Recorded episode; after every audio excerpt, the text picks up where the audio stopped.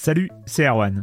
Je me permets ce petit message avant votre podcast pour vous parler du festival Silence on Joue qui aura lieu le 25 mai prochain à la Cité des Sciences et de l'Industrie à Paris. De 10h à 22h, on vous prépare une journée qu'on espère passionnante avec des discussions, des débats au cœur même de la Cité des Sciences et une soirée mémorable dans un grand amphithéâtre. La billetterie est ouverte, le lien est dans la description des derniers épisodes et vous trouverez aussi un lien vers la programmation. C'est 20 euros pour la journée et la soirée, et si vous voulez juste passer nous voir en journée, il suffit d'une entrée classique pour la cité, c'est 13 euros tarif plein avec éventuellement des réductions. C'est la première fois qu'on organise un truc pareil et on espère vraiment que vous répondrez présente et présent. En tout cas, nous, on a très envie de vous croiser de rencontrer celles et ceux qui nous écoutent chaque semaine. Rendez-vous donc le 25 mai et je vous laisse avec votre épisode de Silence en joue ou de la bande-annonce ou de Gâchette gauche ou de Dans la boucle. Enfin bref, bonne écoute. I'm Sandra, and I'm just the professional your small business was looking for. But you didn't hire me because you didn't use LinkedIn jobs. LinkedIn has professionals you can't find anywhere else, including those who aren't actively looking for a new job but might be open to the perfect role, like me. In a given month, over 70% of LinkedIn users don't visit other leading job sites. So if you're not looking on LinkedIn, you'll miss out on great candidates like Sandra. Start hiring professionals like a professional. Post your free job on linkedin.com/people today. Silence en joueur, Juan Cario, bonjour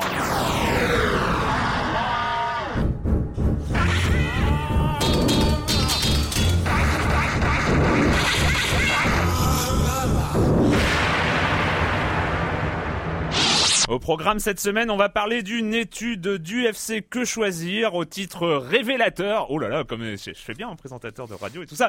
Ça s'appelle des jeux vidéo qui n'en valent plus la chandelle. On va continuer avec on va. Est-ce que c'est une surprise? Je ne sais pas. En tout cas, c'est un très très grand jeu de cette fin d'année. Rayman Origins, Monsieur Fall, comme chaque semaine, la minute culturelle, et on va finir sur euh, le jeu qui sort euh, vendredi là de cette semaine, Mario Kart 7, le Mario Kart de la 3DS après l'arrivée de Mario euh, dans Mario Land 3D. Maintenant, Mario dans sa petite voiture. Et puis voilà, c'est tout. C'est un beau programme et je commence en accueillant trois de mes chroniqueurs favoris, Clément Apap de Sens Critique. Bonjour Clément. Bonjour. Euh, Patrick Elio de Eurogamer.fr de hitphone.fr. Bonjour Patrick. Bonjour Erwan. Et Joël Métro de 20 minutes. Bonjour Joël. Bonjour. Euh, on commence avec toi Clément avec une rumeur. Une rumeur qui vient de, de Kotaku qui est euh, qui normalement est bien sourcée. Donc on va dire une rumeur intéressante en tout cas qui est digne d'être euh, d'être notée. Elle concerne un hypothétique prochain jeu sur Dragon Edge, euh, mais qui serait multijoueur et qui utiliserait le moteur graphique de Battlefield 3 donc le Frostbite 2. Donc ça peut être intéressant en tout cas. Ça fait euh, moi ça me titille et je suis pas le seul à être titillé par ça parce qu'un Dragon Age multijoueur avec un moteur graphique aussi beau que celui de Battlefield. bah, Ouais, puis l'univers On ne parle pas de massivement multijoueur. hein. multijoueur. Ouais. Alors après on sait pas comme on est on est à l'état de rumeur, les sources on ne sait pas si c'est euh, une partie multijoueur d'un jeu solo ou si c'est un jeu euh, différent. euh, Ou carrément un MMORPG quoi. ou- non, apparemment, non, c'est- plutôt de la, serait- du- de la baston ouais, en ligne. apparemment euh, ce serait pas le truc. Et il Ouais. y aurait des dragons euh, peut-être contrôlables. on aussi. imagine déjà les, persos euh, tout ensanglantés comme dans Voilà. le jeu. euh, Non non non, Ah ça oui, peut être ouais. en, en- en tout cas, en tout cas, en voilà, ça serait, ça peut être une rumeur, mal. une rumeur assez intéressante. Voilà. Euh, Patrick. Oui, alors euh, une, une info que j'ai notée en provenance d'Eurogamer France euh, cette semaine. Oh, bah, Eh c'est oui, chez oui, toi. euh, qui, bah, exactement, euh, qui vient d'une source développeur concernant un prochain Kinect 2, une nouvelle, une nouvelle version donc du, du capteur euh, de mouvement de, de Microsoft. On n'en sait pas trop pour l'instant. Quelques-uns. non, non, c'est les infos qui ressortent, qui sont pas inintéressantes du tout, qui viennent donc d'un développeur qu'on ne citera pas, euh, disent que voilà que la machine serait plus puissante que l'actuelle, et notamment qu'elle elle permettrait de lire sur les lèvres du joueur, qu'elle permettrait aussi de détecter Les doigts, les, les, euh, comment dire les sentiments du joueur en fait, Les selon doigts, les, hein. les grimaces, selon la- le Ah. visage Ah. et le ressenti du joueur. Euh, donc la- l'appareil analyserait pour cela la tonalité la et le volume de la voix, ainsi que les traits du visage pour en déduire une émotion. Eh ouais, donc Wow. euh, bon, Ouais, ça c'est peut fort. être ça peut être rigolo. Euh, C'est un, peu- euh, côté, flippant, un flippant. côté un petit peu Après, flippant quand même. et voilà, hein. et après c'est toujours la flippant, ouais. question quelle application dans un jeu concrètement? Parce que Oui. c'est vrai qu'on avait pas mal de promesses sur le premier Kinect. Voilà, après en termes de Dans jeu, un, euh, dans un LA noir ou je sais pas, dans un. Tu sais, le, le- pourquoi le- pas ouais sur une scène d'interrogatoire, Ouais, c'est clair, sur un LA noir effectivement, ouais, où on pourrait vraiment être surveillé sur la façon dont on joue l'inspecteur. Ou alors, ou alors quand, t'es- en- train de mettre la pâtée à un pote et qui était, il fait non non tout va bien tout va bien et tu, sais, que il faut pas se leurrer, on fait tous des grimaces quand on joue d'une façon Ah ou oui. d'une autre, on a tous des Y voilà, et ça, ça pourrait être Il y intéressant avait de, des vidéos assez marrantes de Oui, joueurs en train de jouer de des gens photos, qui ouais, et c'est assez rigolo, assez ouais. parlant. Alors toujours pour parler de Kinect, on a une mise à jour à ne pas louper le 6 décembre de la Xbox 360 qui va être assez importante avec relookage total de l'interface qui va être euh, un peu plus euh, comment dire plus clair, plus limpide et surtout une mise à jour de Kinect avec cette fois la prise en, en compte enfin de la voix en France. en France voilà France, qui n'a pas été activée Dans- dans le monde entier. jusqu'à aujourd'hui et euh, ouais, je sais tu plus c'est dire par quoi pays. Tu Non, peux c'est dans, le dire, monde- dans le monde entier. Et en fait, ce sera pour commander des pourras recherches, pour commander des euh, jeux, ouais, exactement les, les euh, fonctions de la machine. Et euh, puis voilà, on pourra même commander aussi le. En fait, on n'aura plus une section de l'interface dédiée à Kinect, mais ce sera d'emblée euh, utilisable via Kinect. Donc, euh, donc C'est- voilà. Ce qui pourrait être rigolo, c'est d'avoir le rage quit euh, automatique. euh, quand t'es trop énervé, la console s'arrête. Ça, ça se voit, ouais, ça, ça se voit Selon les, selon ouais. le facial du joueur et euh, ouais, y a des-. Puis on pourra aussi, enfin donc naviguer dans l'interface avec la voix en disant ouais suivant, Ouais. euh, autre, aussi naviguer à les jeux, l'intérieur, euh, lancer lancer les films. jeux, puis aussi les, les, les vidéos, parce que bon donc Kinect euh, c'est Et aussi au une de- plateforme, euh, au- de, de plateforme de, de vidéos, de Mm, De divertissement. ouais. On Mais pourra un- aussi faire avance rapide. Et voilà, un jour, on va arriver à cette scène de Blade Runner. On va rentrer chez soi, on va boire son verre de cognac et on zoomera dans une photo en demandant Ouais. à la machine d'aller voir sur tel point, tel point, Mm. avec le petit bruitage, Ouais, tout ça. Surtout, surtout au bout de 10 minutes, on va se rendre compte que quand même la manette c'est très très pratique. Mais bon, quand même, pour Quand le même. geste. Euh, le com pas, des com, le com des com de la semaine dernière sur euh, Zelda euh, entre autres. Euh, avec Gatsby qui dit je ne comprends pas vraiment ce que Patrick entend par cinématographique à propos de ce Zelda. Je le trouve au contraire aux antipodes de ce terme. Pratiquement tous les jeux d'aujourd'hui empruntent de langage cinématographique de la cinéma du cinéma. Et on peut même qualifier certains comme Heavy Rain ou Elle est noire de cinéma interactif. Nintendo avec Sky Nintendo avec Skyward Sword se démarque complètement de cette tendance pour placer au centre du jeu le joueur et le gameplay. On est constamment acteur, jamais spectateur, sentiment renforcé par le choix audacieux du full motion gaming qui nous permet d'être vraiment Link. Bien sûr, mais loin de moi l'idée de parler d'un film interactif à la mode CDI, hein, a eu des C'est précédents. plutôt un euh, film muet d'ailleurs. Mais euh, non, non, moi je parlais plus des techniques pour les cinématiques, sur les prises de vue, sur la façon dont le film est filmé entre, enfin le jeu est filmé entre guillemets. C'était plus sur la mise en scène. D'ailleurs, concernant le- le- l'aspect muet euh, dont on avait parlé la semaine dernière, euh, Animal, euh, bon, qui me reproche déjà d'avoir euh, d'avoir appelé Link Zelda dans un- une sorte de, de moment d'égarement. Ça, bon, c'est ouais, ça c'est un va, peu- c'est ça un peu dommage. Non, mais, hey, ça va, on a le droit quand même tous de faire des, des erreurs comme ça. Donc il dit sinon concernant Link et son mutisme, je le considère personnellement comme normal, comme son nom l'indique. Link est censé faire le lien entre le jeu, l'univers d'Hyrule et nous. Link est un avatar, il doit, il doit nous permettre de nous plonger dans le jeu. Si Link se mettait à parler, à avoir une personnalité forte et atypique, Ouais. tout le contraire d'un personnage archétypal, il interférerait dans notre relation entre nous et l'univers du jeu, l'épopée que l'on est censé vivre. Euh, voilà, et il parle notamment euh, de, du fait que, euh, que comment il s'appelle, Isaac Clarke se mette à parler dans Dead Space Ouais. 2 aussi. C'est vrai. Ça, je suis Euh, d'accord. Mais dans Oui, tous les oui, jeux, ouais. dans, dans tout- Ouais. dans tous les jeux, dans tous les grands jeux, il parle et c'est pas un problème. euh, Ça voilà. dépend de comment Non mais c'est fait. par, par, de- pour prendre l'exemple de Isaac Clarke, enfin le fait qu'il parle dans, dans Dead Space 2, ça n'a pas nuit à Ça la licence. tout, ouais. euh, Non, voilà, non, mais ça, donnait apporte une ambiance différente. C'est qu'on a un rapport différent au Mm. personnage. Ça, c'est clair et net. Mm. Eh bien, c'est l'avis aussi de Monsieur U qui euh, qui qui renchérit et dit euh, les personnages muets m'emmerdent. Du moment où le Eh personnage que l'on dirige est nommé.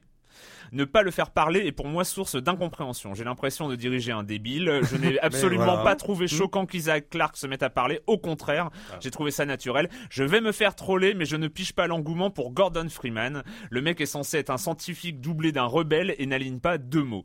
Désolé, mais j'ai du mal à voir la logique là-dedans. Dans le cas de, le cas de Link est limite, mais c'est vrai que le fait qu'aucun autre personnage n'ait de voix intelligible fait que cela maintient une certaine cohérence. Personne ne parle vraiment, tout se passe par écrit. D'autre part, on arrive à voir son état d'esprit à travers ses expressions, ce qui le rend compréhensible à sa façon. Voilà, mais donc euh, c'est... Il dit le seul héros mutique à peu près logique est Jack dans Bioshock. Donc on, voilà, c'est- c'était une réflexion de Monsieur U, c'était le com C'est un com, sujet de réflexion intéressant, c'est clair. n'est-ce pas? C'était le com des com de la semaine dernière. On va passer maintenant à cette étude intéressante, au moins peut-être contestable sur certains points.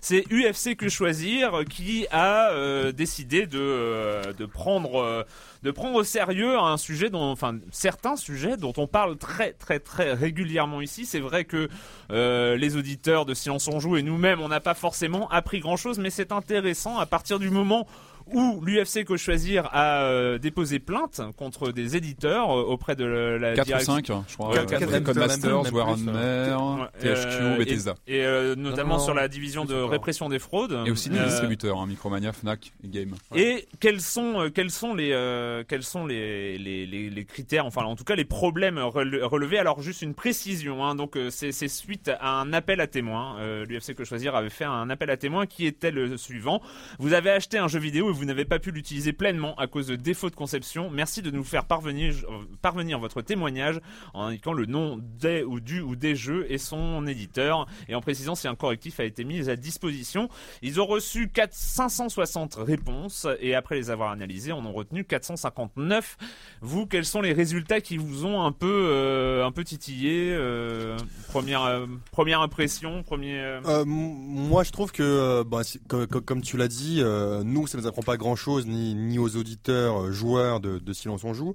Euh, c'est vrai que moi, ce que j'ai retenu, c'est quand ils disent que des jeux sont courts, etc. C'est vrai. Alors on va peut-être passer en détail, Ouais, en les, détail euh, les- les niveaux.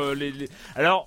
Grosso modo, il y a, il y a, il y a euh, trois ou quatre grands sujets. Hein. Le premier sujet étant les bugs, les, les jeux Ouais. qui Les arrivent. problèmes de- Avec Euh, les mises à jour euh, quasiment euh, obligatoires. Les mises à jour obligatoires Les qui patchs. arrivent au bout de 15 jours, un mois, donc euh, Voire le- plus même. voire euh, plus. Donc problème de jouissance du jeu euh, à l'achat. Exactement, en fait, on paye, un, on, paye, on suite, paye un jeu assez cher euh, pour vouloir en profiter euh, dès, euh, dès son achat.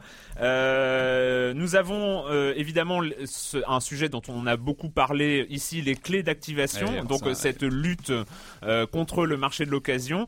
Et, et puis il y a des choses peut-être plus anecdotiques, mais que j'ai trouvé aussi intéressantes, qui est une, une remarque sur euh, la durée. Euh, Durée de vie, ouais. la durée de vie des Euh, jeux avec euh, il y a l'exemple de Need for Speed The Run dont on n'a pas parlé encore aujourd'hui on, on en parlera peut-être la semaine prochaine euh, dont le solo se termine en à peu près 4 heures il faut la re- voire moins. Voire pour- moins. C'est pour ça qu'on pourra en parler la semaine prochaine. C'est ce clair. qui, euh, ce qui pose quand même des soucis euh, ce, qu'il, euh, ce que UFC que choisir euh, pointe c'est euh, voilà 4 heures c'est euh, c'est une après-midi d'un Ouais. adolescent Mais alors qu'est-ce qu'il faudrait Est-ce que ça veut dire qu'il faudrait que les éditeurs ils mettent sur la jaquette genre le euh, genre l'heure du, du campagne? l'heure du la campagne Moi, je pense que c'est une connerie de ça. Enfin, là-dessus, je suis pas De quoi sur la durée de vie, tu veux Ouais, dire? je suis pas forcément d'accord avec euh, l'UFC là-dessus. Je trouve que euh, euh, un jeu, je sais pas, moi j'ai déjà eu des expériences de jeu hallucinantes avec des jeux qui étaient super courts. Après, voilà, et ça dépend de la Prenons, aussi. je sais pas, euh, un limbo, un limbo et, et pas. Ah mais c'est pas, c'est différent. C'est pas un jeu en Ouais. boîte, c'est un jeu. Euh, bon, voilà, c'est un- c'est un pas dans les jeu, mêmes euh, prix, c'est pas les mêmes formats de jeu non plus. Voilà. je, je sais pas si tu veux, si un jeu euh, il est il est bon à partir du moment où il t'offre euh, un ratio euh, de prix à l'heure. Euh, Il y a ça, sais pas si ça se compte comme ça. Ce sont fait. des jeux où t'as souvent le, le solo, une campagne solo. T'as aussi une- toute une partie multijoueur qui est importante aussi. et Faut si pas les aller gens- chercher- qui, qui rentabilise c'est quand même euh, voilà. C'est comme, c'est comme sur Battlefield 3, si quelqu'un joue au solo, bah, Voilà, exactement. déçu, si au peut pas être le seul critère. content. Ouais. Donc, euh, En revanche, moi je pense quoi, ouais, là-dessus, c'est bon. ce qui Je est important, j'ai- j'ai c'est, pas d'avis, mais en tout cas, j'ai pas envie d'être. euh, un élément Ne- important, ne, je ne- pense. ne- ne vous euh, superposez pas dans vos arguments Patrick Un élément important, je pense effectivement, c'est ce, ce, ce problème de patch et de, de mise à jour obligatoire sur certains jeux. Je pense qu'il y a différents, il y a différents, euh, différents cas de figure. Il y a le patch qui arrive quelques temps après, qui apporte quelque chose de plus, mais qui est accessoire. Et il y a les vrais patchs qui, qui, qui corrigent complètement un jeu qui était complètement injouable avant. On a eu des cas, euh, on a eu des cas régulièrement. Et Bah, là, dernière- effectivement, dernièrement, nous avons eu, euh, en tout cas sur PC, le- l'exemple très probant de Rage, sur PC, ouais, la euh, version Rage. qui, euh, Ouais, qui ouais, sort ouais, dans une version complètement injouable. Ouais, mais encore une fois, en- encore une fois, je me fais l'avocat du diable. Rage, euh, je sais pas si c'est vrai ou pas, mais ce que disait Carmack, c'est que c'était pas sa faute à lui, c'était la faute des euh, constructeurs de cartes graphiques qui n'avaient pas mis, euh, qui n'avaient pas pris en compte les, les, les différents. Oui, bien- Donc c'est le problème, c'est qu'en fait ils pointent. Alors moi je suis d'accord avec beaucoup de choses euh, qui sont énoncées dans ce rapport, mais ils pointent du doigt les développeurs et les éditeurs, alors que parfois c'est pas forcément eux quoi. Oui, puis là encore, ça a été réglé en deux ou trois semaines, je crois même ouais. pas, Rage. Ça a été Oui, très vite mais- réglé sur PC. Mais Alors que- Rage donc est sorti, c'est Bethesda qui est quand même pas Mhm. le plus petit des éditeurs, qui décide à un moment donné, euh, bah Rage, on va le sortir, on va le mettre à disposition des joueurs ouais, sans qu'il et soit. ce jeu que Bethesda décide de mettre en vente n'est pas utilisable. Il y a quand même une responsabilité. Il y a une responsabilité. Les joueurs, euh, l'UFC que choisir est dans son rôle, euh, c'est-à-dire les joueurs sont des consommateurs, payent un prix, un payent euh, produit quelque fini, en chose, fait, un en- produit en fini boîte, ouais, bien qui n'est pas utilisable. Et c'est quand même, Ouais. euh, c'est quand même effectivement un, un souci. Après, qui je est pense, utilisable, je quand même pas mal. Oui, non, oui.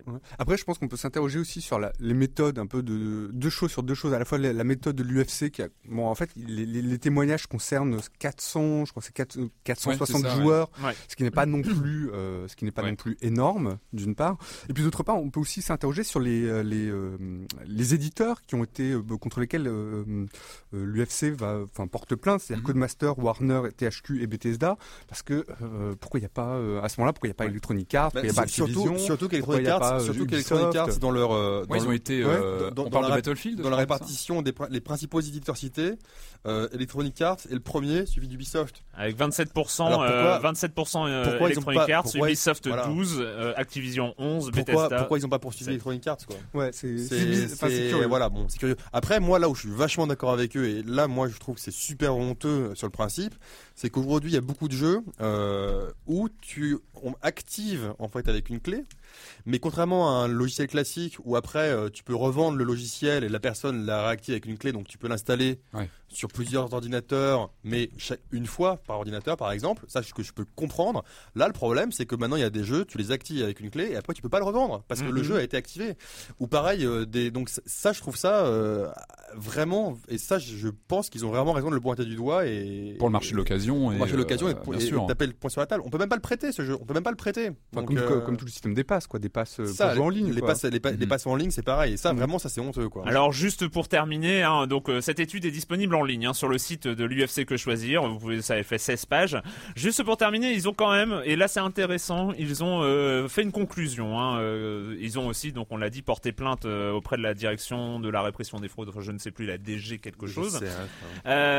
ils, donc ils parlent un peu de leur conclusion par rapport au marché du jeu vidéo. Ils disent depuis 2010, les acteurs traditionnels du marché du jeu vidéo, fabricants comme Sony et Nintendo, éditeurs comme Electronic Arts, connaissent une période difficile, sans amélioration espérée avant la sortie de la prochaine génération de consoles, fin 2012, début 2013. Le marché est depuis 5 ans dans une phase de mutation, avec d'abord le développement du casual gaming, l'arrivée de la Wii, etc. Les causes de cette baisse du marché, selon les professionnels, selon les professionnels, plutôt que de tenir compte de ce constat pour faire évoluer leur business model, les professionnels expliquent cette baisse du marché en raison de deux phénomènes. Le piratage, qui est un peu le serpent de mer euh, du jeu vidéo. hein. Il faut se rappeler que même lorsque les jeux étaient sur cassette, les éditeurs de jeux se, plaignaient déjà du piratage. Ça n'a pas empêché le jeu vidéo d'avancer. Et surtout, le marché de l'occasion. C'est-à-dire, le marché de l'occasion est pointé du doigt comme étant un problème économique pour le jeu vidéo, ce qui est quand même une aberration, car c'est quand même le marché de l'occasion qui permet à tous les jeunes aussi de découvrir le jeu Mm. vidéo et de Ouais. peut-être les acheter hein, euh, Ouais, une fois qu'ils ont, ouais, euh, une fois qu'ils ont euh, un, un pouvoir d'achat certain. Et en effet, en raison d'un coût important d'acquisition, jusqu'à 70 euros, et en raison d'une durée de vie parfois très courte, le marché de l'occasion s'est fortement développé via des chaînes spécialisées ou la vente directe entre particuliers via des plateformes sur Internet. Et c'est sur ce dernier point que les professionnels ont décidé d'agir pour essayer de limiter les effets du marché de l'occasion, mais ce sont des mesures défavorables aux consommateurs. Et c'est ça. Et donc en fait, c'est cibler le consommateur à la place de faire évoluer son, son business model, euh, la- dont il, il cible évidemment les instaurations de codes à usage unique, etc., etc. Moi, je trouve intéressant qu'une association quand même reconnue, qui, est, ouais. qui est généraliste, Mm. pointe du doigt euh, ça va être, des ça pratiques va être comme ça. super intéressant de voir euh, quelles, quelles vont être les suites données parce que généralement l'UFC s'arrête pas là et il y a des suites qui vont arriver et ça sera intéressant de voir si les éditeurs euh, dans quel sens ils répondent à, à ça ou pas quoi. De toute façon, ça- faut pas se leurrer, la- la- le marché de l'occasion, de toute façon, risque de, avec la dématérialisation des jeux, risque de, de Ouais. mourir, quoi. Enfin, Ce qui est un autre problème, Ouais, ouais. effectivement. Mais Tu peux les prêter en tout cas en tout cas sur euh, dans les dans les bouquins dans les bouquins électroniques. Moi je suis consommateur Mhm. de bouquins électroniques. Tu peux prêter, euh, Oui, non, mais revendre, en Mais revendre, revendre, non. Voilà, Mm. C'est un, Voilà. un, un des problèmes. On aura l'occasion effectivement d'en reparler. Dans celui-là, pas de DRM, en tout cas pas dans les il n'y a pas de code d'activation, il n'y a rien de tout cela. Il y a même peut-être un framework, un système, un moteur de jeu qui serait éventuellement disponible gratuitement en ligne un jour. Michel Ancel l'avait promis. En tout cas, on écoute, c'est Rayman Origins.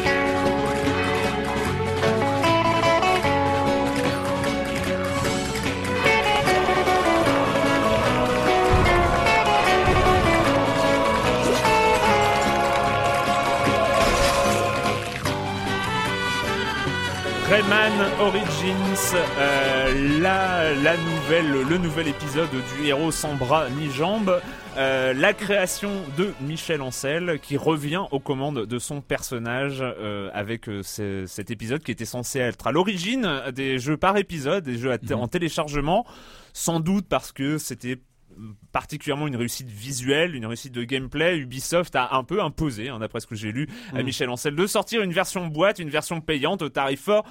Bonne idée, bonne idée, car nous avons là quand même un des jeux de cette fin d'année. Ouais. Euh, je vais vous laisser parler de ce, de ce petit bijou. En tout cas, bon, je vous force pas à dire que c'est un petit bijou, mais quand même. Euh, allez, euh, Joël. un- Ah non, mais quel bonheur, quoi.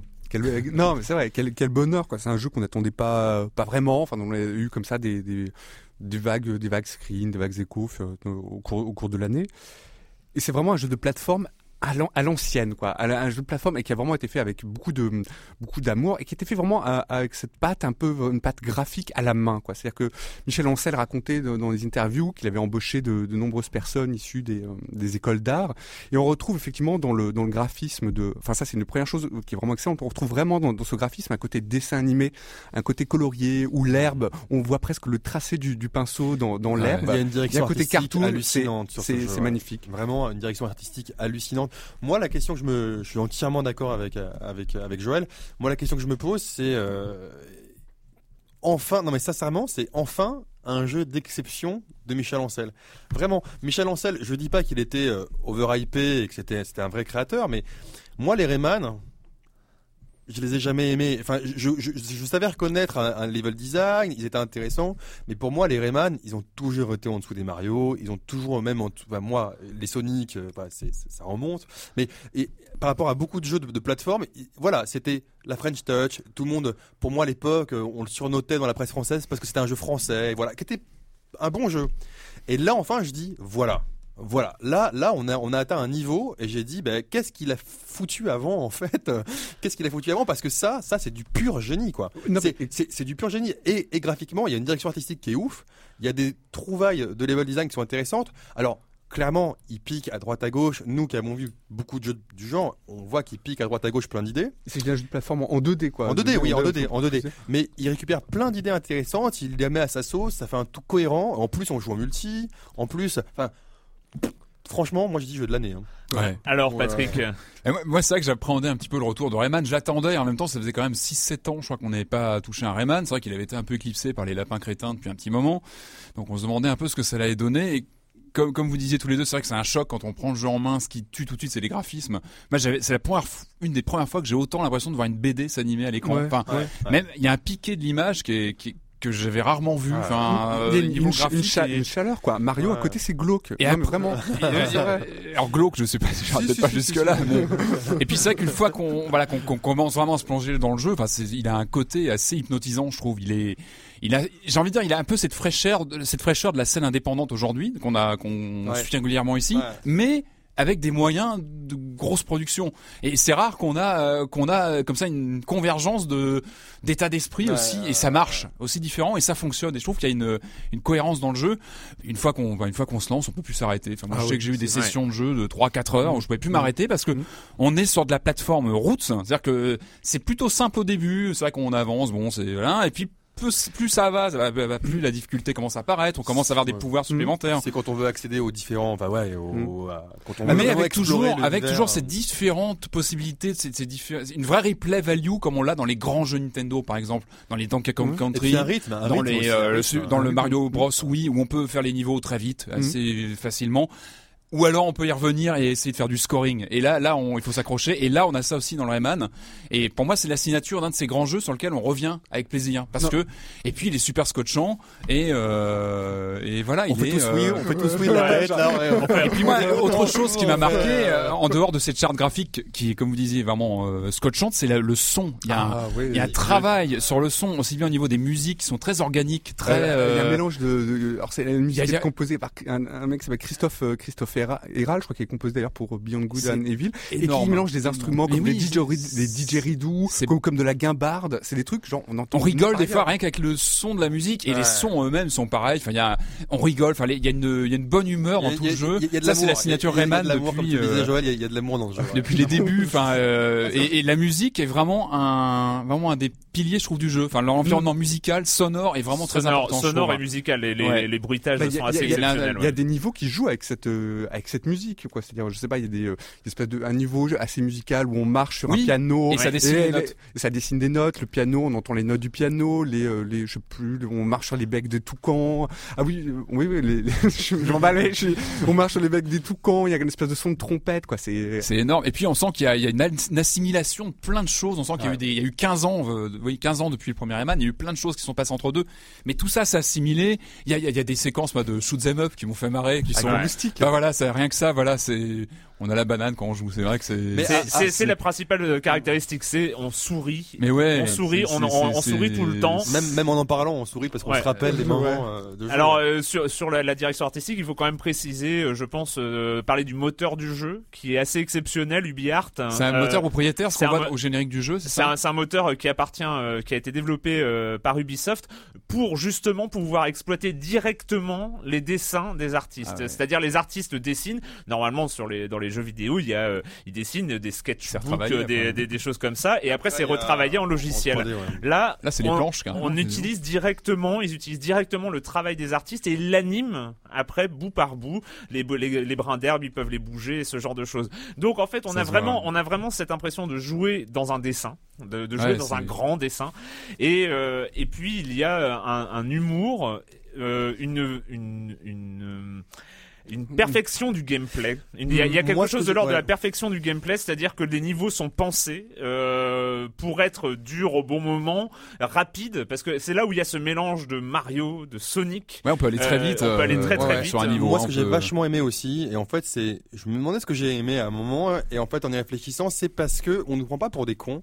C'est-à-dire que tu commences le jeu, tu peux avoir accès, si tu veux, à, à des, à des, à des petites aides, machin, mais on te dit pas, alors là, il faut sauter pour faire ça. Ouais. Là, il Mhm. faut faire ça. Là, c'est instinctif. C'est, et ça, et ça, c'est, ça, c'est extrêmement fort. Après, moi, en petit défaut, en, petit, en- en petit défaut, euh, moi, il y en a un qui est réel et un autre potentiel. Euh, le réel, en fait, c'est que bon, c'est mortel, on peut jouer en multi, mais on peut pas y jouer en multi si on, on peut jouer en multi que derrière la même console. ah moi je trouve ça très bien Mais c'est mieux. ouais. C'est mieux. Finalement, Ah, non, c'est comme non, le Mario. on aurait pu laisser, on aurait pu laisser Ouais. la, la possibilité éventuelle. Oh, non. pourquoi Mais si, ça peut. Mais si. oui oui oui Si, si, ça peut, ça, oui, ça bon. peut être bien de jouer avec quelqu'un qui a distance. Ouais, mais comment tu fais avec la pizza, euh, machin, il faut se la partager, tout ça. Enfin, c'est le truc. Enfin, pour moi, c'est vraiment des Ouais, jeux qui non, se mais ça, jouent ça, on pouvait. Non, mais c'est. Je comprends, mais je trouve que c'est si on aurait pu le faire, c'était bien. Et l'autre truc, moi, dont j'ai vachement peur, c'est qu'en fait, Ubisoft nous, nous donne, nous fasse euh, le traitement à ce Rayman Origins qu'il a fait à Assassin's Creed. Je veux pas moi Rayman Origins tous les ans, quoi. ah non C'est-à-dire que euh, Non. voilà, là on sent que ça va être, on sent que ça va être un succès critique, certain. On sent que ça va être, un- je l'espère pour eux, un succès public euh, parce qu'ils le méritent amplement. Maintenant, s'il vous plaît, Ubisoft, euh, Ouais. ne tirez pas sur la corde. euh, Alors, laissez Michel Ancel. euh, normalement, le- le Michel jeu comme ça, Ancel euh, va travailler sur BGE 2. Oui, c'est hein, d'après hein, d'après ce qu'il dit. Donc euh, il y aura peut-être, il y a ce détail-là qui est quand même à prendre en compte. Oui, Parce que je pense qu'il va, il travailler détail. avec son équipe, donc les gens. Ouais, qui mais Ubisoft a réussi à imposer les choses à Michel. D'ailleurs, il était, il avait pas, l'air super heureux quand même quand il le disait, mais euh, bon, voilà, en espérant qu'ils vont pas tirer sur Moi, la moi, corde. moi, j'ai une seule inquiétude, c'est euh, pour comme pour certains jeux de Michel Ancel, comme BGE d'ailleurs il y a quelques années, en 2003, c'est c'est qu'il n'ait pas le, le succès commercial qu'il mérite. Euh, BGE, c'est clair, mais non, mais non, mais on le savait. BGE, quand on y jouait, enfin en tout cas, on en parlait déjà à l'époque. Euh, BGO, on savait qu'il allait pas faire de carton commercial. C'était un jeu trop atypique, euh, trop. Puis c'est une nouvelle franchise. Elle est, franchise voilà, qui allait dans tous les sens. euh, euh, Il y avait trop de trucs. C'était un jeu à part, on le savait. Là, là, à mon avis, non. Là, il arrive, il arrive au fin du mois de novembre. Il faut pas oublier qu'à 70 euros le Ouais. jeu avec euh, tout ce qui vient de sortir, il faut quand même euh, raquer pour un nouveau jeu. Euh, Alors, on, on le précise, si vous l'avez pas compris, mais je pense que vous l'avez tous compris, il faut raquer pour ce Rayman Ouais, ouais, Origins. ouais, ouais. Il il suffit de le voir tourner. Je Alors, pense, euh, on n'a euh, pas parlé, euh, on n'a pas évoqué euh, l'aspect multijoueur. Enfin, tu en as parlé, mais quand même. Donc, on est sur. euh, là, il, il- a pioché sur euh, la bonne idée, hein, qui est New Super Mario Bros. Wii. Mhm. On est dans le même concept, jouable à quatre joueurs, euh, en pouvant se gêner les uns les autres, ça, le truc aussi, en pouvant se se foutre des- baffes, voilà. euh, en pouvant s'envoyer dans le décor. Pour Et les bonus, c'est pas En lourd, même enfin. temps, en pouvant, euh, on peut aussi céder, c'est-à-dire que quand un joueur meurt, il se transforme en bulle, il se rapproche du joueur qui est encore vivant ou des joueurs qui sont encore vivants et il revient dans le jeu. Il n'y a pas, il y a pas de système, c'est vie infinie. C'est contrairement à Mario où il faut pas euh, regagner 5 vies à chaque fois par euh, par étape. Enfin voilà, il y a. il C'est pas révolutionnaire, mais c'est super bien fait en fait. bah, c'est ça qui est- qui est fort, c'est si que- si bien fait que ça l'est révolutionnaire. genre, euh, Et puis on n'a pas, on n'a pas, pas trop, pas, pas trop parlé, mais là, il y a une soixantaine de niveaux, voire même plus, Ouais, il y a- des il y a- niveaux il y a- cachés, il et ces niveaux se faire. ressemblent jamais, quoi. C'est Ouais. toujours vraiment des niveaux, des Des niveaux, musiques, euh, des niveaux différents. Enfin, un niveau qui se passe avec de la glace, un niveau qui se passe dans une espèce de, de, je sais pas, de restaurant ou de four mexicain. Non, la progression dans le le jeu mexicain, le four mexicain. voilà. non, non, mais vraiment, euh, vraiment une, un très, très, très, très, très beau jeu. Mm. Euh, je sais pas, on va pas euh, le- jeu de l'année. Bon, il y en a, il tellement, il mais y a euh, une démo Il il il fait partie des meilleurs. Qu'il y a une démo qui est en ligne, Yep. qui- qu'il faut essayer. Je pense que ça peut être un bon. Il, il est euh, sur Wii aussi, ouais. Oui, Oui, oui. il est. euh, Non, ce qui peut le garantir aussi. En même temps, moi je trouve qu'il a tellement un aspect HD. Je, je sais pas, j'ai pas vu Ah, tourner la version Wii, mais on n'a pas vu tourner la version oui. Mais bon, c'est vrai qu'il éclate tellement en HD que. Ah, il est voilà. beau, hein. Rayman Origins, euh, la dernière création de Michel Ancel chez Ubisoft.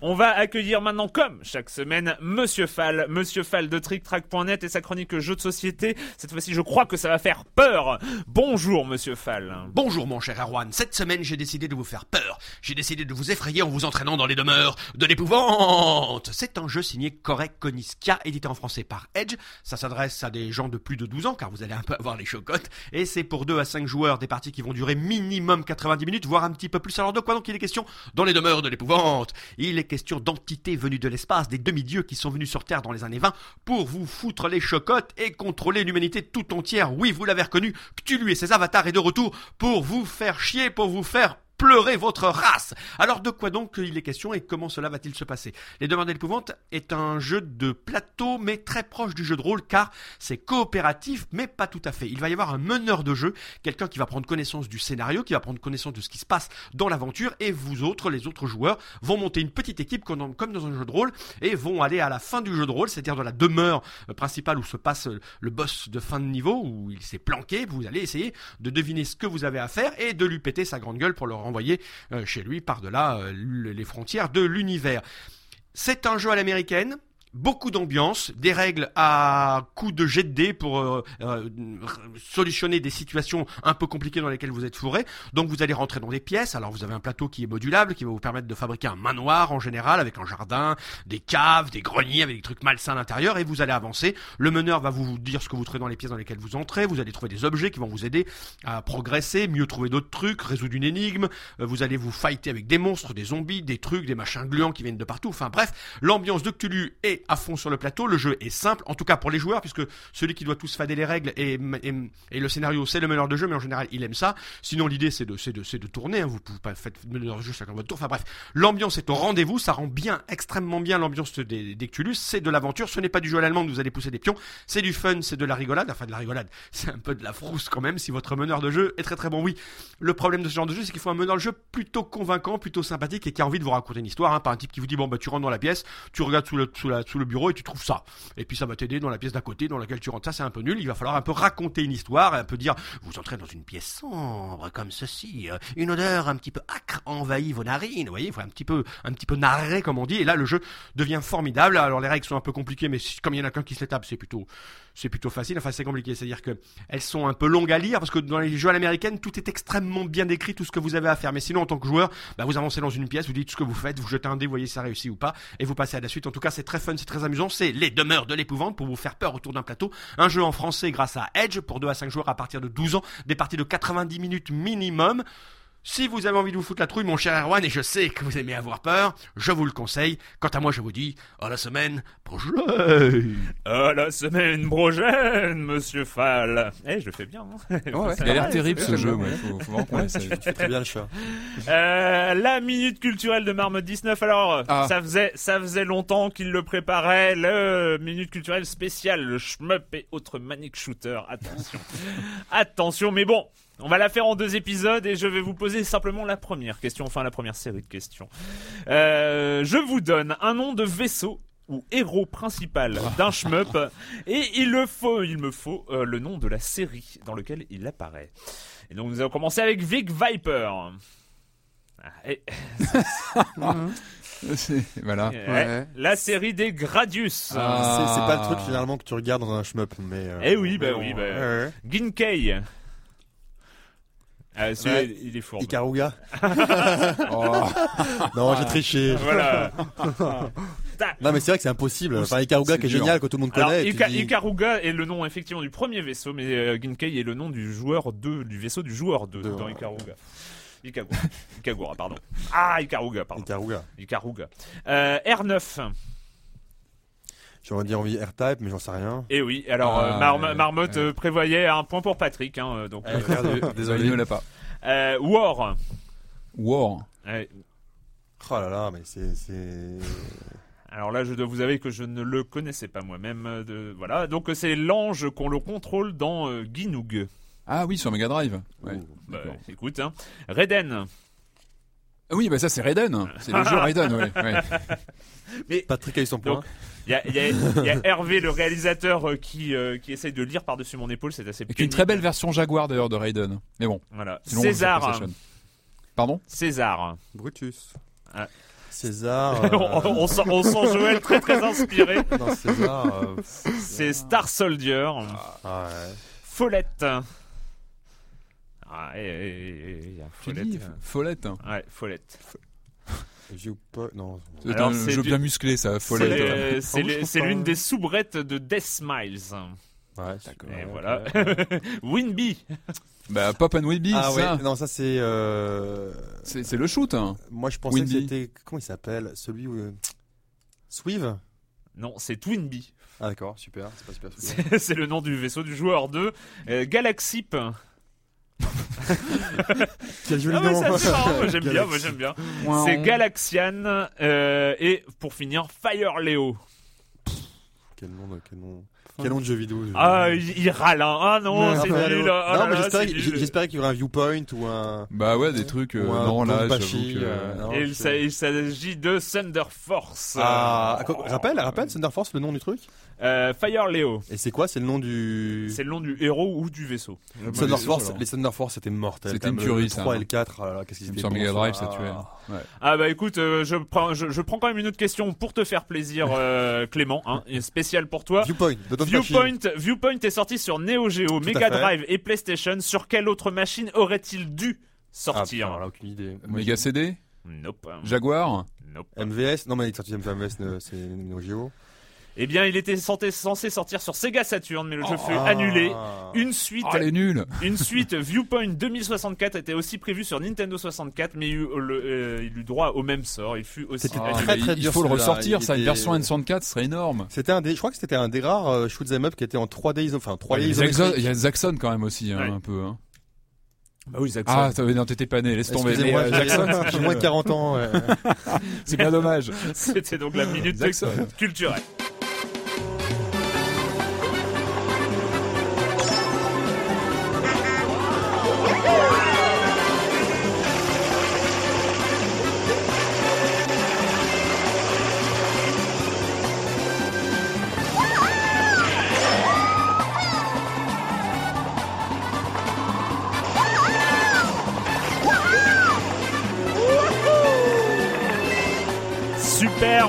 Non, Mario Kart 7, Mario Kart 7 qui sort sur 3DS. Et donc euh, nous allons nous allons faire une expérience, une expérience interactive. Oui, mesdames et messieurs. Euh, alors, sur quel circuit voulez-vous jouer, chers amis? Euh, un rétro, non Un petit, un petit circuit rétro Ah, ouais. Lagon Chip Chip Alors, attends. euh, ah, Solo alors. Lagon Chip Chip. Eh ben écoute, Lagon Chip Chip. Ah bah non, mais c'est une série de quatre courses. Donc, euh, et donc nous allons euh, essayer de. euh, donc il y a trois joueurs, hein, parce que Clément, euh, Clément n'a pas ramené. Il, Il a oublié sa console. Ouais, je, je suis, je suis confus. Voilà, Voilà. Il, il est, il est privé. Donc euh, Mario Kart 7, euh, après l'arrivée avec euh, Super Mario euh, Land euh, 3D, euh, nous avons le retour donc de Mario en relief. Et donc, oh là là, alors je rate toujours mes départs. Euh, il va falloir penser à parler, hein, les gens. Donc je vais vous laisser... Ah, j'ai raté mon départ. Donc là, T'es derrière là en fait, hein, c'est ça. Ouais, voilà, Voilà. voilà, Ouais. c'est- je, je suis un peu... qui- en fait, vous jouez. il y a- vous, vous avez quel joueur là? Moi, j'ai un Yoshi. Moi, Moi, j'ai Luigi Mario. en fait, moi j'ai Luigi. Hmm, Et je viens de récolter une étoile, donc je vais en profiter pour rattraper mes chers amis. Donc en fait, on est face à... Ah, et je me suis pris un poteau sur un pont. Bref, nous sommes face à un Mario Kart très très classique. Je sais pas ce que vous en pensez, Ouais, mais ouais. euh, on retrouve Bah- quand même... euh, on retrouve quand même ces... euh, Quelques Ces innovations repères. quand même. Ah, Il y, a, il y a quand même, moi je trouve qu'il y a peu d'innovation par rapport au précédent, euh, Il y a les au pièces précédent Mario Kart, Je dis pas Kart sur euh, DS. que je dise une bêtise, non Comment Il y, Les a des, pièces. il y a des pièces. Les pièces qui vont Ah oui. accélérer un peu ton. Voilà, il y a- euh, non, les pièces ne font pas accélérer, elles permettent de débloquer. euh, en fait, on peut, on finit par euh, devoir. euh, Écoute, c'est ce que je pensais, mais là j'ai devant moi ce, ce petit dépliant pièces, ramasser des pièces pour aller plus vite. Ah oui. Ah bah, Donc voilà, moi je l'avais pas super remarqué, mais euh, comme je lis, je me permets justement de, de, pas être pris dans le jeu comme vous pour euh, pour le dire. Non, c'est moi j'ai trouvé ça assez intéressant. Enfin, ce qui est bizarre par rapport au Super Mario, euh, je suis tout seul à parler. Hein. Parce que les trois ils Euh, non, non, moi par rapport au Super Mario 3D Land, j'ai trouvé que la 3D euh, relief était un peu plus anecdotique. Euh, ouais, c'est elle ouais, est pas. moins- elle est moins fulgurante. Elle est- elle est- moins elle est sympathique. Elle est moins utilisée en Elle est, dans le elle est jeu aussi, hein. sympathique, mais elle est, elle Elle est, est surtout, moins, elle est surtout compliquée à utiliser là. Là, si je la mets, c'est comme tu, on a tendance en fait à bouger, à bouger la, console le portable quand on joue à Mario Kart. ouais. Euh, En plus, on a une nouvelle vue Ah, là, euh, cockpit. fait bien- hein. Je sais pas si vous Oui, l'avez déjà essayé la vue cockpit où en fait on donc on bouge la console pour euh, pour diriger le, le kart. C'est- pas facile, hein, Patrick. Ah, pas euh, alors c'est moins précis, mais euh, bon voilà, c'est une nouvelle euh, nouvelle fonction. Moi je trouve qu'il est, il est euh, super mignon ce Mario Kart. Je trouve Mais- que graphiquement, moi pour faire le test, j'ai relancé hier la version DS hier soir et euh, elle a quand même pris un sacré coup de vieux quoi. Graphiquement, euh, je trouve qu'il Mais- est. euh, Mais fondamentalement, le gameplay ne change mais pas. C'est toujours ça rejoint un peu la, la conversation qu'on a eue sur, sur Zelda, Sur les- Zelda. la semaine dernière, hein, sur le- les fondamentaux euh, des séries Nintendo. Et là, on, on est vraiment sur un. Ah, là, là, on est sur le, le, le Mario Kart classique euh, qui sort sur une nouvelle console, c'est-à-dire séparé en nouvelles courses plus les courses historiques. Euh, alors que vous aviez déjà parlé, parce que j'écoute pas du tout la conversation. euh, Est-ce que vous avez déjà parlé donc de l'inutilité flagrante de- du relief? Oui, c'est fait, ça déjà. ça y est. C'est Je suis je super pas crédible. Non, non, mais pour une fois, en fait, pour, rate toujours mon départ. Euh, juste pour expliquer à, à nos auditeurs, pour une fois, j'étais euh, parce que je suis pas forcément très très bon à, à Mario Kart et j'étais en première position et j'ai eu la malédiction du pro- du joueur en première position. t'es pris une carapace bleue. Euh, normal. alors, euh, au début du troisième tour et ça ça ça ça pardonne pas.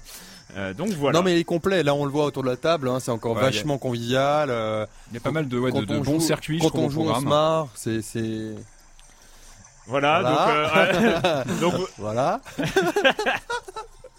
on va pas y arriver. En fait, c'était pas forcément. Non. Ah, il faut expérimenter. Alors écoutez, au bout Au de su- 5 saisons de silence Au joue. sujet des nouveautés, on a des passages aériens et sous-marins. Je crois que c'est nouveau, ça, il me semble, hein, si je dis pas de bêtises. Les Euh, sous-marins non. Mais Si, si, si, si, Ah, si, il y a si. quelques passages. Dans d'autres si, niveaux, il y a si, quelques il y en a, passages sous-marins. Même- dans la- Alors, la on peut pas dire que soit le, le, le cœur du jeu non plus, c'est plutôt des, Ça parenthèses au, level fin, design. au, au- au sein d'une course en fait. hein. Ça fait des petits des passages comme ça. euh. Moi j'aime bien les passages en delta plane Ah oui, parce que en fait c'est plus stratégique que ça peut en avoir l'air parce qu'il faut pas se louper sur ces passages là. C'est souvent là où on peut grappiller une place ou deux. Hein. Donc c'est important. C'est important. Les passages en delta plane ouais. sont très très importants. Et moi, ce que j'ai aimé, c'est qu'il y a le retour de, de, pour moi, la meilleure arène multijoueur de la Super Nintendo, qui était la quatrième dans la Super Nintendo, qui est de retour. Euh, par contre, j'ai pas trouvé comment on jouait quand qu'avec des adversaires, des adversaires humains à ce, à ce, à ce truc-là. J'ai toujours des adversaires IA qui se mettent dedans. Mais, mais c'est vrai que c'est un jeu, euh, on n'est pas surpris. C'est un bon jeu, Ah, on n'est pas du tout surpris. hein. mais, euh, Mais c'est un peu un indispensable de la bécane quoi. Enfin enfin je sais pas quand on a une euh, Mais c'est vrai qu'il n'y a pas une déception, mais on se dit bon, voilà. non, c'est ils un auraient peu pu aller, même ils auraient pu chose, faire quoi. autre chose. Non, mais honnêtement, ils auraient pu aller un peu plus loin, faire autre chose. C'est une version améliorée de la, de la version précédente sur DS, quoi. Mais Vraiment. nous, Quand ça même fait- vachement. Enfin, quand on remet sur Enfin, DS, mais- c'est un Mais nous, nous, ça euh, fait 20 ans qu'on joue à des Mario Kart, donc est-ce que quelqu'un qui arrive maintenant, qui connaît pas trop le jeu vidéo, il se met ça, c'est c'est génial, voilà, Oui. c'est parfait, c'est Ouais. C'est facile de prise en main, c'est j'ai l'impression de faire un monologue là. Mais non, mais on va pas faire la, la troisième course, hein, euh, mais euh, voilà. Bah, on peut dire que le début du jeu est pas très speed, je trouve. On a quand même, on, on, Ouais, alors on, ça, on avance pas ça, je suis super vite. d'accord. hein. C'est un peu, c'est un peu en lent. quoi Vous êtes en Ah. 50, 100 ou 150 150. 150. Et hein. même je trouve qu'en 150, ça, ça manque encore de pêche, moi je trouve. Ça, C'est- pas aussi péchu que euh, la les vitesses sont pas exceptionnelles. Ah, je viens d'éviter pour euh, votre information et de terminer premier. Merci, on va terminer là cette euh, formidable course. Euh, je ne sais pas, enfin moi j'ai pas trop écouté, hein, je pense que vous avez fait le point hein, sur, euh, sur ce- Ah oui, parce qu'il faut, il faut des sacrifices, chers amis, pour finir premier à Mario Kart, il faut être concentré. C'est la première des règles.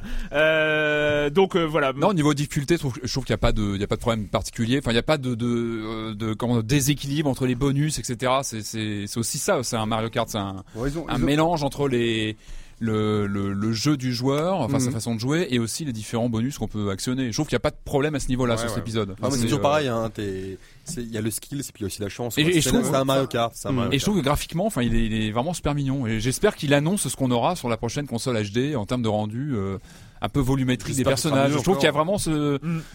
enfin, qu'on a une meilleure sensation même des, des, comment dire, des distances entre les, les cartes. Bon, même si on n'est pas sur de la simulation, euh, dur. Je vais pas m'enflammer non plus, mais je trouve que quand on relance la version DS, eh ben, ça fait euh, tout plat à côté. Mm. Voilà. Donc voilà, Mario Kart 7. Autre chose à Ouais, ajouter non, ça- moi je le trouve sympathique, mais quand même assez, mine de rien, assez anecdotique, quoi. Voilà. Bah, il est assez valeur- anecdotique, mais une console Nintendo, sûre, quoi, une enfin, console, euh, en face, voilà, c'est un peu ça que j'ai obligé. euh, avoir une console Nintendo. La 3DS sans Mario Kart, c'était impossible, euh, impossible à, à, à concevoir. hein. Enfin, Enfin, moi, voilà, je sais il qu'il va faut- rester bloqué dans ma console euh, pas mal de temps. Enfin, on sait quand Mais- on a un Mario mais- Kart. Est-ce qu'il va rester bloqué par défaut Parce que tu Ah, n'auras ça, pas d'autres jeux à mettre à la place. En jeu de course, c'est difficile mais à c'est vrai que je détrôner pense, je en pense pas, génération je pense pas portable. qu'il. Enfin, là, j'ai pas encore. Euh, j'ai, moi, j'ai quand même pas mal joué, mais je sais pas s'il restera dans l'histoire des Mario Kart, en fait. Ouais. Euh, Après, sur la, par rapport aux autres, euh, moi, je, moi, moi- je sais que le Mario Kart DS était pour moi, euh, moi, une, vraie, une vraie référence. ouais. Moi, j'ai jamais retrouvé le, j'ai j'ai jamais compris, et je le dis à chaque fois qu'on teste un Mario Kart, j'ai jamais compris pourquoi ils remettent pas le mode battle de la Super NES. J'ai jamais compris pourquoi ils mettent pas euh, un contre un ou deux contre deux, euh, enfin ou un, un contre un sur euh, sur le mode battle de Super NES qui était le meilleur mode battle. Tu sais quoi? Je crois que je vais me racheter une Super NES. Avec, tu n'as plus de Super NES. Non, hein. j'ai tout vendu c'est pas possible. Je vais me racheter pas une vrai. vite avec Mario Kart. Donc là, on peut jouer à Ça, 8, hein, voilà. je crois que c'est ça, À le, 8 en en, multijoueur. 8 en multijoueur, et puis en ligne. Voilà. Ah oui, euh, on peut. Donc, euh, il y a un menu pour jouer directement avec Et le monde télécharger, entier. et télécharger les gosses, Et, les euh, et etc. pour, et pour Ouais, la petite c'est, histoire, euh, quand même, on s'est retrouvé en mettant en mode en ligne jouer contre le monde entier. On a fait une partie l'un contre l'autre avec Joël. Bah, euh, pas ce encore week-end. euh, C'est- C'était assez original. C'est On, drôle. on a et c'est le Suédois hein, qui C'est joue le avec Suédois moi qui a qui, gagné. qui- qui a gagné. Ah mince. D'ailleurs, ça m'a toujours semblé bizarre qu'ils continuent avec les petites, les petites Moi, les Suédois- les Suédois m'ont semblé les bizarres. Je trouve ça toujours un peu ridicule. Bon. Bref. Bref, Mario Kart 7 sur 3DS, c'en est fini cette semaine avec le jeu vidéo et la question rituelle à laquelle vous n'allez pas échapper. Et quand vous ne jouez pas, vous faites quoi? On commence par toi, Clément. Euh, moi, j'ai découvert une série que je conseille vraiment, Ouais, tu vraiment, vas voler la à tout mienne. le monde. euh, ouais, C'est Boss. ouais. Voilà, je suis- c'est- l'avantage de passer en premier. non, Boss, vraiment, je la conseille à tout le monde. Euh, Je te laisserai euh, compléter. C'est euh, une série qui dépeint euh, le le rôle et la personnalité du maire de Chicago. Euh, donc ça mélange un peu ce qu'on retrouve de mieux dans d'autres séries. Donc on retrouve euh, The Wire pour tout ce qui est politique, influence, gestion, etc. Un peu de Breaking Bad parce que le personnage a une épée de Damoclès au-dessus de la tête. Qui euh, n'est pas un spoiler parce que la série commence avec ça. Oui. En fait, il, a une- il est atteint d'une ma- d'une maladie dégénérative euh, façon Alzheimer ou Et le- Parkinson. Et, et alors, le, le, le- le pilote est juste mais de bout en- qui, a, qui a été réalisé par Gus Sant d'ailleurs, Mm. Et il est magnifique de bout en bout. Donc, je vous conseille vraiment de voir cette série euh, qui apparemment, d'après ce que, d'après les échos euh, sur Sens Critique, elle continue comme ça sur, sur, sur la lancée. Vraiment une des meilleures séries de 2011, une nouvelle série de 2011 avec euh, avec Homeland aussi, Voilà. qui est très bon. Donc, Boss, Boss, moi vraiment, je le recommande à À tout le monde, tout le monde. Patrick euh, Ouais, alors moi j'ai redécouvert un classique cette semaine qui, je crois, vient juste de sortir en, en Blu-ray en fait en HD. C'est American Graffiti de George Lucas que j'avais pas revu depuis très très longtemps. Euh, donc voilà, c'est marrant de se le remettre aujourd'hui parce que c'est quand même une des premières euh, réalisations de George Lucas à l'époque où il réalisait encore des, des films euh, bien. Enfin voilà, en dehors de la science-fiction.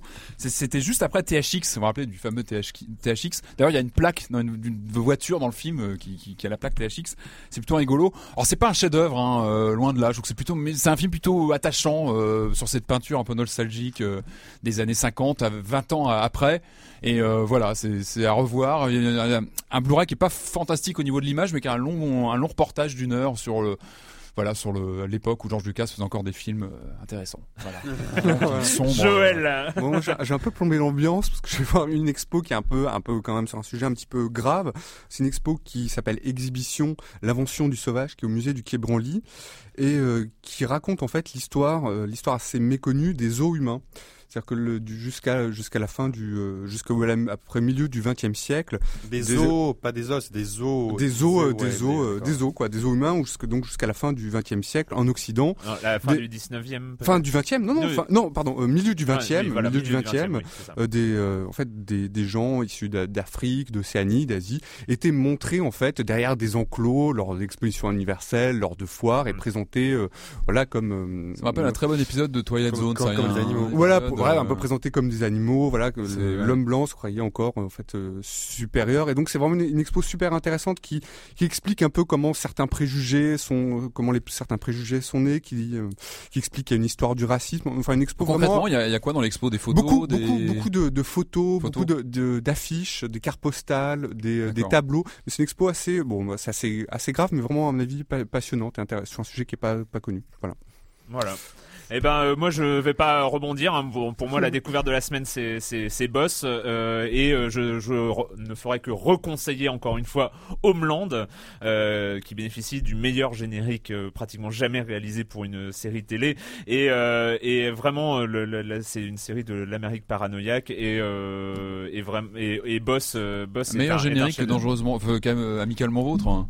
Ouais non mais regarde C'est quand même amicalement vôtre, c'était. euh, Mais c'est quoi Qu'est-ce qu'il a ce Patrick, générique Rejoins-nous en 2011. Patrick. C'est, Rejoins-nous. il, il, il- il résume en une minute, il résume en une minute les, les 20 dernières années de la parano américaine terro- antiterroriste. Et, Ah euh, et vraiment d'une manière très très forte. Voilà, c'est, à, con- à conseiller, je re- rebondis sur ce qu'a dit euh, Clément tout à l'heure. Voilà, c'est fini, on se retrouve très bientôt pour parler de jeux vidéo sur Libé Labo.